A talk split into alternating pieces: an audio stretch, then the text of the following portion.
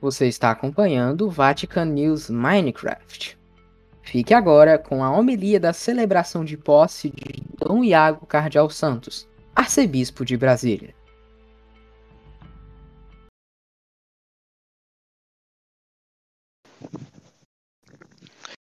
Gostaria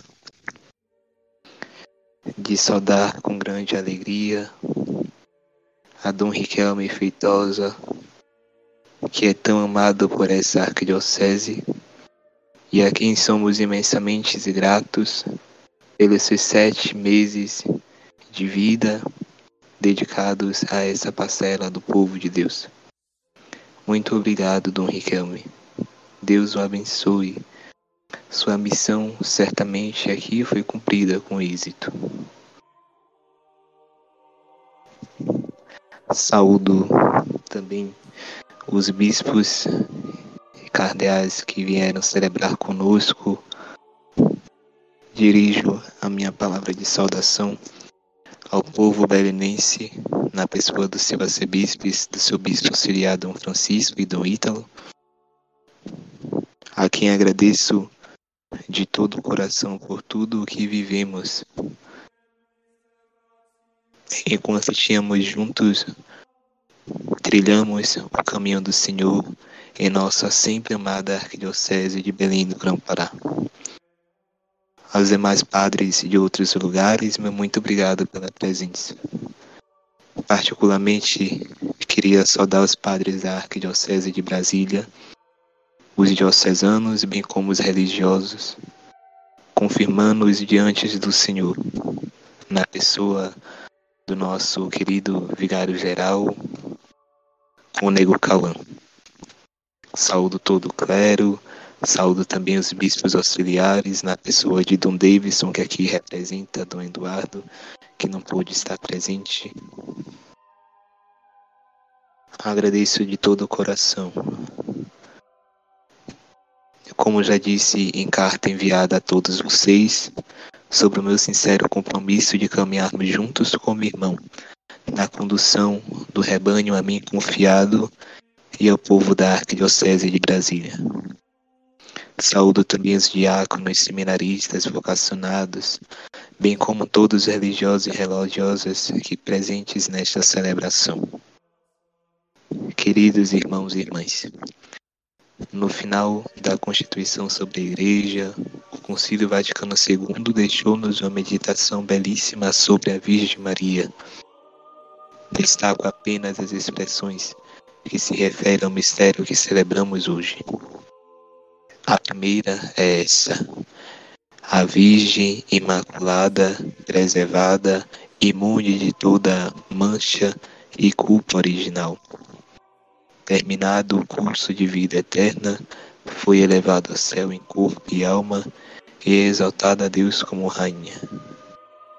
Em seguida, perto do final do documento, encontramos esta expressão: a mãe de Jesus, assim como glorificada em corpo e alma, é a imagem início da igreja que há de consumar-se no século futuro. Assim também a terra brilha como sinal de esperança segura e de consolação para o povo de Deus, ainda peregrinante, até que chegue o dia do Senhor. À luz desse belíssimo ícone de Nossa Senhora, Nossa Senhora Aparecida, padroeira da nossa arquidiocese, podemos considerar a mensagem contida nas leituras bíblicas que acabamos de escutar. Podemos nos concentrar em três palavras-chave: luta, ressurreição e esperança. Como vimos na primeira leitura, a passagem do livro de Apocalipse apresenta a visão da luta entre a mulher e o dragão. A figura da mulher que representa a igreja é, por um lado, gloriosa, triunfante, e por outra, ainda se encontra em dificuldade. De fato, assim é a igreja. Se o céu se no céu já está associada com a glória do Senhor Senhor, na história enfrenta, enfrenta constantemente as provações e desafios que supõem o conflito entre Deus e o maligno, o inimigo de todos os tempos. É, portanto, meus queridos irmãos, nesta luta que os discípulos devem enfrentar. Todos nós, todos os discípulos de Jesus, devemos enfrentar essa luta. Maria não nos deixa sozinho. A mãe de Cristo e da igreja está sempre conosco.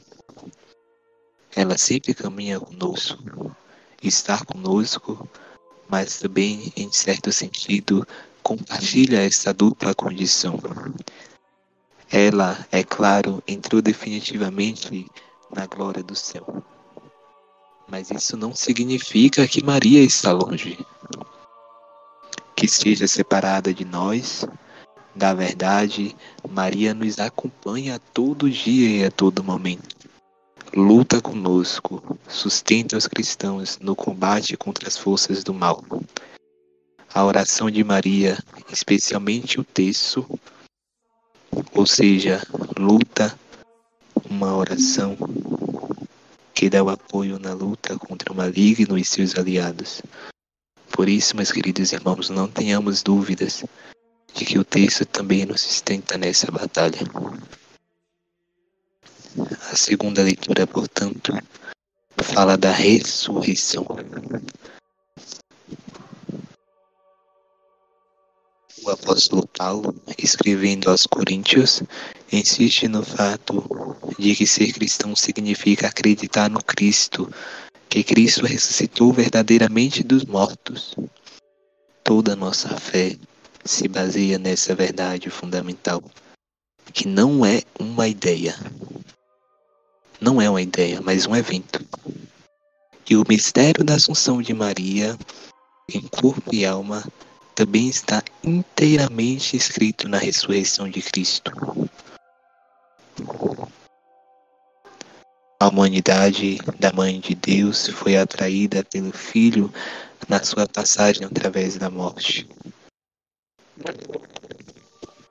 Jesus entrou uma vez por todas na vida eterna com toda a sua humanidade, a qual ele receberá de Maria Assim também, meus queridos irmãos, ela, Maria, como mãe, que o segura fielmente durante toda a sua vida, trilha o segundo com o coração e entrou com ele na vida eterna, que também chamamos de céu, casa do Pai.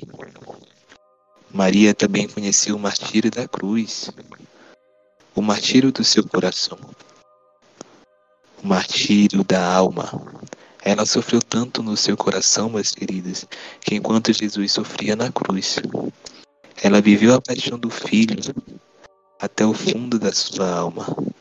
Ela estava totalmente unida com ele na morte, e por isso foi-lhe dado o dom da sua ressurreição. Já o Evangelho nos sugere uma terceira palavra: esperança. A esperança é a virtude daqueles que, experimentando o conflito, a luta diária entre a vida e a morte, entre o bem e o mal, creem na ressurreição de Cristo, na vitória do amor. Por isso, no Evangelho, escutamos o cântico de Maria, o Magnífica. É o cântico da esperança, é o cântico do povo de Deus no seu caminhar através da história.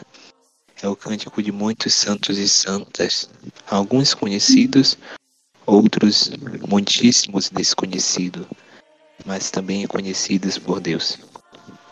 Por isso, mães, pais, missionários, padres religiosos, jovens, crianças, todos nós enfrentamos a luta da vida levando no coração de esperança dos pequenos e dos humildes. Portanto, meus queridos, Maria disse: A minha alma engrandece ao Senhor. Hoje a igreja também canta essa mesma coisa. E canta em todas as partes do mundo. Esse cântico é particularmente intenso onde o corpo de Cristo está sofrendo a paixão, onde está a cruz eu gosto sempre de dizer: há esperança sempre. Se não há esperança, não somos cristãos. Não os deixeis que vos roubem a esperança, meus queridos. Não vos deixeis. Porque essa força que traz em nós a esperança é um dom de Deus. É uma graça que nos leva para frente, olhando para o céu. E Maria está sempre lá, próxima das comunidades, desses nossos irmãos, caminhando com eles, sofrendo com eles e cantando com eles o magnífico a esperança.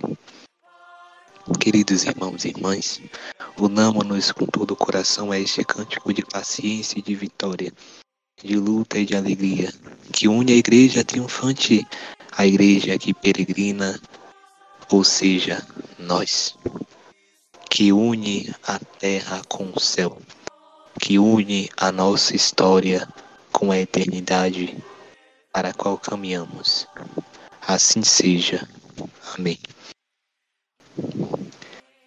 Creio em Deus Pai Todo-Poderoso, Criador do céu e da terra